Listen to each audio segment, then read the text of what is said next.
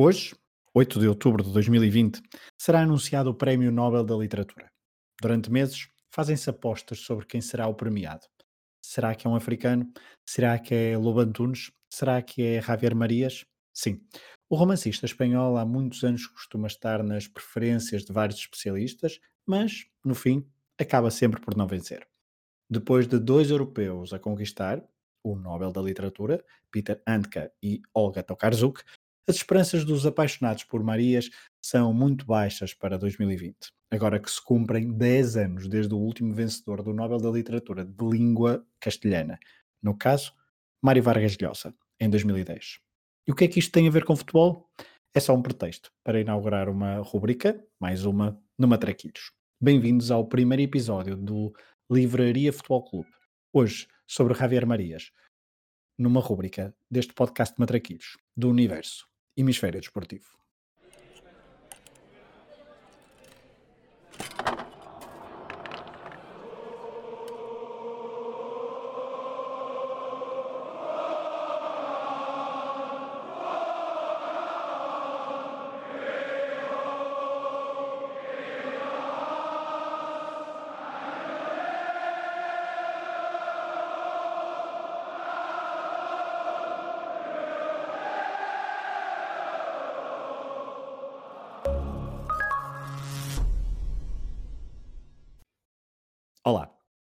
Livraria Futebol Clube é uma rubrica sem regra e sem estrutura definida.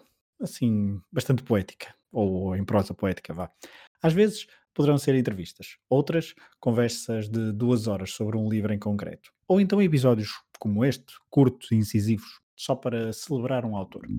A hora que gravamos, Javier Marias ainda não ganhou o Nobel da Literatura. Poderá ser em 2020, poderá nunca o ser, e tantos grandes escritores que nunca o foram ou nunca serão.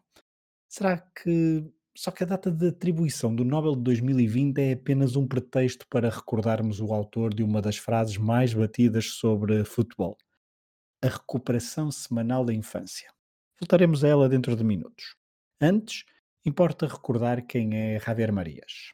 Escritor e tradutor espanhol, madrilenho e madridista, Nasceu em 1951 e, posteriormente, licenciou-se em Filosofia e Letras.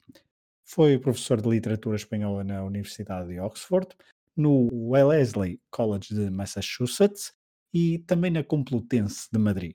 Atualmente é um dos nomes mais relevantes da literatura em língua castelhana no mundo inteiro e desde 2006 é membro da Real Academia Espanhola. Publicou vários aclamados romances, como a trilogia O Teu Rosto Amanhã, ou O Homem Sentimental, ou ainda talvez o mais recente Berta Isla. Colabora desde há muitos anos com o jornal El País, onde por vezes escreve sobre futebol, uma das suas paixões. E a propósito desse amor pelo futebol e pelo seu clube, o Real Madrid, a sua editora alemã propôs reunir em livro algumas crónicas que escreveu nos anos 90 para o El País. A coletânea chama-se Selvagens e Sentimentais e é um compêndio de bem escrever sobre futebol, do ponto de vista do adepto, da relação do futebol com a sociedade e sem os tiques elitistas que poderíamos associar a um intelectual. Selvagens e Sentimentais foi editado pela Dom Quixote em Portugal em 2002 e deve ser o livro, ou pelo menos um dos livros mais manuseados da minha biblioteca.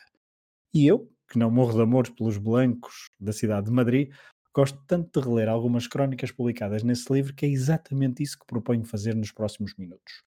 O livro abre precisamente com o texto intitulado A Recuperação Semanal da Infância, mas deixarei essa crónica para o fim. Antes, lerei outras duas. Crónicas curtas, incisivas, engenhosas, livres. É público que Marias sempre disse que quando o convidam para escrever sobre futebol sente-se aliviado. É um descanso para ele, estou a citá-lo, uh, embora não o faça, obviamente, de forma frívola.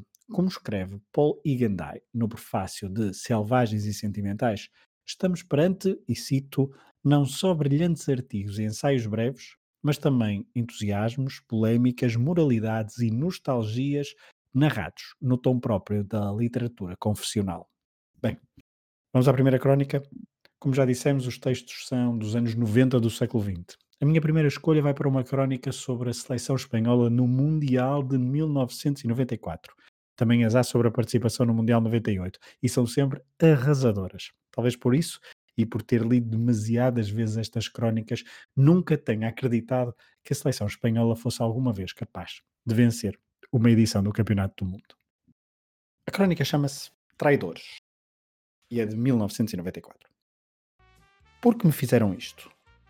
Pede-me este jornal que escreva sobre os aspectos estéticos e estilísticos do Mundial. E os nossos jogadores, no primeiro jogo, apresentam-se de pera.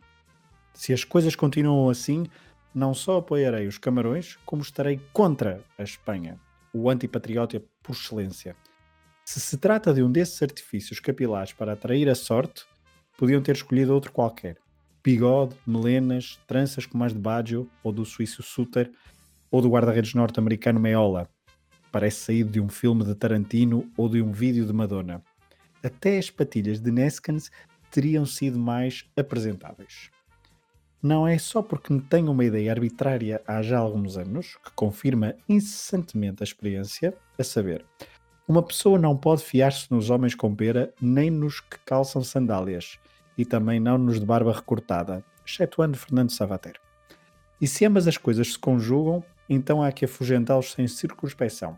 Afasta-te de mim, espécie de frade velhaco. Convém gritar-lhes uma coisa deste género. Não é só isso, como disse, mas também que a pera pertence objetivamente aos traidores e aos malvados. Que não se invoquem os mosqueteiros. O que usavam era mosca debaixo do lábio. Richelieu era o da pera. Também não deve ser confundida com a barba de bode, aloucada e simpática como a de um defesa norte-americano chamado Lalas, que se parece com o general Custer a trotar. Pior que a pera, só a barba comprida, e espero não dar nenhuma ideia aos nossos jogadores com isto. Aquela barbicha afetada e manhosa que Salinas, Caminero, Begiristan, Goicoechea, Abelardo, Guardiola, Lopetegui e não sei quantos mais exibiram, transformou a Espanha, sem dúvida, na equipa mais odiada do campeonato. Aquela que para toda a gente estará já a desejar ver perder e eliminada. Parece-me que os futebolistas não dão conta de que hoje em dia são carne de ecrã, que os ecrãs continuam a ser dominados pelo cinema, com as suas leis. Que no cinema conta muito mais o aspecto que na vida real já que nele qualquer pormenor serve para informar o espectador sobre as suas personagens, e que um tipo com pera é um vilão, ou quando muito, um psiquiatra. Usam esse apêndice os trapaceiros, os traidores, os cardeais, os piratas mais sanguinários, os diplomatas amaneirados, os artistas fátuos e o Vincent Price quando é mais perverso. As coisas não melhoram noutros campos. Na pintura, vencem sinistros contemporâneos de Filipe II e em abomináveis quadros de El Greco, de modo que, na melhor das hipóteses, a imagem é oscurantista. Nas últimas décadas, o que de mais simpático se viu com pera é aqueles cantores Peter, Paul e Mary, sobretudo Mary. Quanto à sorte, depois do jogo com a Coreia, eu iria correr fazer a barba. Horrorizado por este espetáculo, Olhei para o banco desejando que Clemente tivesse aprendido alguma coisa com o elegante Pat Riley, ou pelo menos com Valdano e Capello. A mudança de estilo foi total, há que reconhecer, mas não para melhor receio. O selecionador deve ter pensado que nos Estados Unidos são permitidos todos os atentados em matéria de indumentária. E muitos são, mas não todos. Ainda me interrogo porque escolheu justamente aquelas calças de comprimento impossível, nem curtas, nem bermudas, nem sequer calções, que só vi serem usadas nas cenas mais grotescas por Bob Hope e Jerry Lewis. Clemente, esse sim, terá dado conta de que apareceria no ecrã. Infelizmente, enganou-se no género, porque não tem graça nenhuma. A segunda crónica que trazemos é sobre um jogador em concreto, sobre Eric Cantona, escrita pouquíssimo tempo depois do célebre pontapé num adepto adversário. A imagem de Cantona, entretanto, mudou bastante. Daí reforço de que estamos a falar de uma crónica escrita no calor do momento e que prova que Javier Marias nunca escreveu sobre futebol para ser consensual. A crónica chama-se O A Cantona, de 1995. Quando estas linhas virem a luz, é possível que a carreira do futebolista francês Eric Cantona tenha chegado ao fim. Seja como for, estará muito maltratada já que o seu clube, o Manchester United, o afastou da equipa até ao final da época. Também o selecionador do seu país o repudiou e ainda lhe podem cair em cima maiores castigos por parte dos organismos desportivos. O motivo é ter aplicado um acrobático pontapé num fanático do Crystal Palace, quando, expulso pelo árbitro após uma dura entrada sobre um contrário, Cantona recolhia ao vestiário.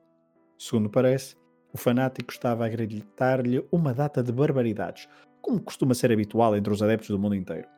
A ação de Cantona foi imediatamente condenada por dirigentes, treinadores e jornalistas e acusaram-no de ser caprichoso e incorrigível, já que não era a primeira vez que este gênio mostrava a sua rebeldia, a sua impaciência ou o seu sangue quente. Carrega uma longa lista de incidentes e, além disso, lê Baudelaire e Montesquieu, o que, apesar de Valdano, Guardiola, Pardesa, Marcial e mais uma ou outra exceção, ainda não é muito bem visto no ambiente futebolístico isto é, ler. Escreve poesia e pinta quadros. É meio espanhol de origem e os adeptos dos seus já numerosos clubes adoram-no, a ele e à sua maneira de jogar. Usa sempre a gola da camisola levantada, como se fosse a de uma gabardina, e a sua concepção e execução de futebol é uma das mais imaginativas, vorazes e inesperadas, simultaneamente artística e aguerrida, dos últimos tempos. As crianças inglesas cantam em seu louvor nos recreios ou Ah, Cantona, run away with the teacher's bra.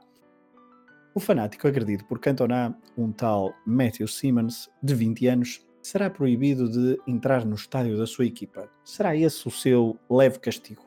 Parece ser um bom elemento, uh, apesar da curta idade. Tem antecedentes penais por roubar a mão armada numa bomba de gasolina e é conhecido pelas suas ideias racistas. É provável que merecesse um pontapé e mais qualquer coisa. Mesmo assim, Cantona não devia ter-lhe dado e é normal que seja castigado. O que é mais discutível é a sua generalizada condenação moralista. Sobre ele chovem insultos e censuras, quando aquilo que fez, do meu ponto de vista, foi também um ato de coragem e submissão. Considera-se que o público é respeitável quando deixou de o ser há muito. Quem alguma vez pisou um estádio ou uma praça de touros viu indivíduos cobardes que, escudando-se na distância e no anonimato, se atrevem a gritar aos futebolistas ou toureiros coisas que não seriam capazes de murmurar a ninguém que estivesse a dois passos, gente que não sairia em defesa de uma criança que estivesse a ser agredida por quatro adultos. Atrevem-se a insultar e humilhar enquanto massa, confundidos com os outros da sua estirpe, apoiando-se e encorajando-se mutuamente. Sentem-se impunes, porque nesses lugares é quase impossível que sejam individualizados, percebidos como são indivíduos. Poucas coisas há no mundo tão repugnantes como o linchamento, material ou verbal. É um grupo de indivíduos que deixam de o ser durante algum tempo para se eximirem de responsabilidades e, então, matar ou bater ou insultar, e que depois pretendem regressar à sua individualidade quando tudo passou e poderem pensar: não fui eu, foram os outros.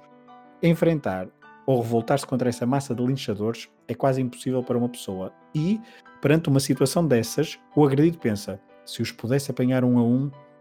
Foi isso que o grande Cantona fez: individualizar alguém dessa massa, assinalá-lo com o pé, mais do que com o dedo, retirá-lo do seu confortável anonimato e dar-lhe o que merecia.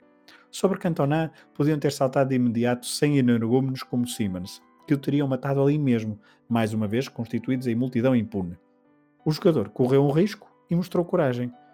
Se tivéssemos visto esta situação no cinema, não teríamos dúvidas acerca da reação do herói, tê-la-íamos por certo aplaudido.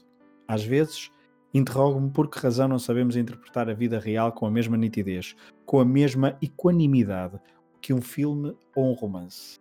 E penso que mais valia tentar vê-la sempre assim, como uma representação fictícia, confiando acima de tudo no nosso instinto de espectadores ou leitores, que falha muito menos que o nosso discernimento de cidadãos.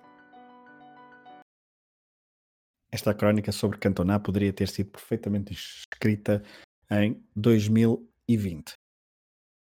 A terceira e última crónica é a mais famosa. Ou talvez não. Já que conhecemos bem a frase, mas há um pequeno contexto em torno da recuperação semanal da infância.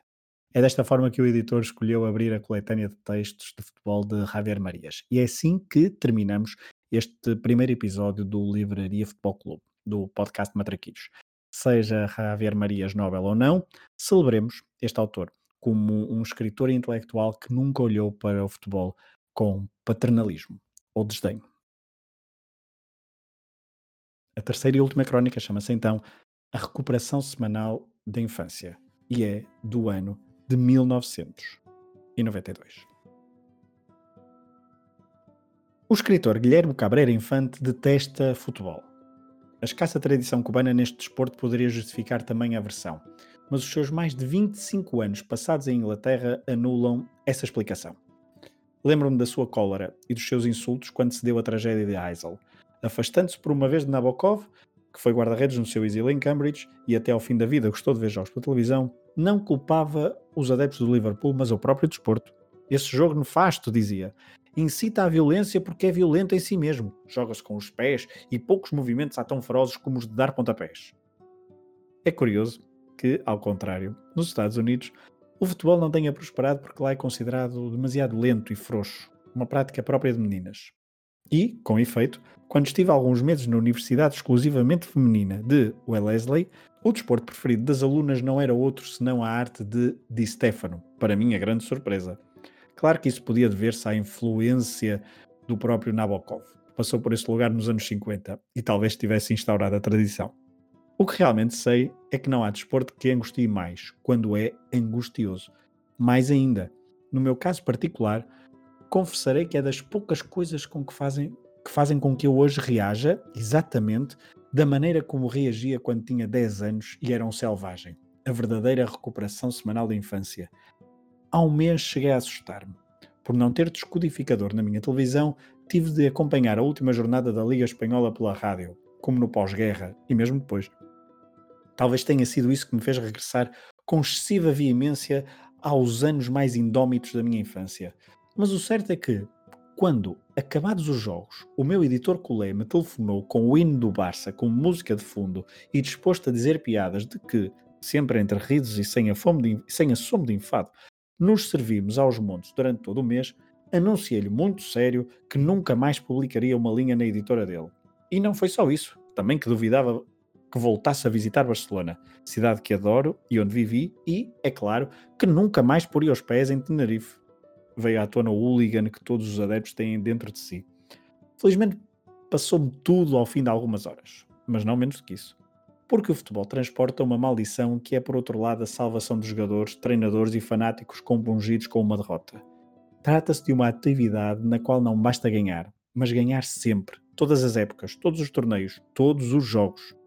Um escritor, um arquiteto, um músico podem dormir uma cesta depois de ter criado um grande romance, um maravilhoso edifício, um disco inesquecível. Podem não fazer nada durante algum tempo ou fazer uma coisa menor. Entre os primeiros, que são os que conheço melhor, aos que passaram a ser bons por decreto e até ao fim das suas vidas, graças a uma única obra estimável escrita 50 anos antes. O futebol, ao contrário, não aceita o descanso nem o divertimento. De pouco serve possuir um extraordinário palmarés histórico ou ter conquistado um título no ano anterior. Nunca se considera já ter tido o êxito, antes se exige, e os próprios jogadores exigem-no a si mesmos, ganhar o encontro seguinte também, como se começasse sempre a partir do zero, analogia do resultado inicial de todos os jogos. Ao invés de outras atividades da vida, no desporto, mas sobretudo no futebol, não se acumula nem se guarda nada apesar das salas de troféus e das estatísticas cada vez mais apreciadas. Ter sido ontem o melhor já não interessa hoje, para não falar de amanhã. A alegria passada não pode fazer nada contra a angústia presente. Aqui não existe a compensação da recordação, nem a satisfação pelo que foi alcançado, nem é evidente o agradecimento público pela alegria tida há duas semanas. Portanto, também não há, durante muito tempo, tristeza ou indignação, que de um dia para o outro podem ver-se substituídas pela euforia e pela santificação. Talvez seja por isso que o futebol parece ser um desporto que incita à violência, como dizia Cabreira Infante. Mas não é por causa dos pontapés, e sim por causa da angústia. Em troca, há que reconhecer que tem qualquer coisa de inestimável e que não costuma acontecer nas outras ordens da vida. Incita ao esquecimento, o que equivale a dizer que nunca incita ao rancor, coisa que só se aprende na idade adulta.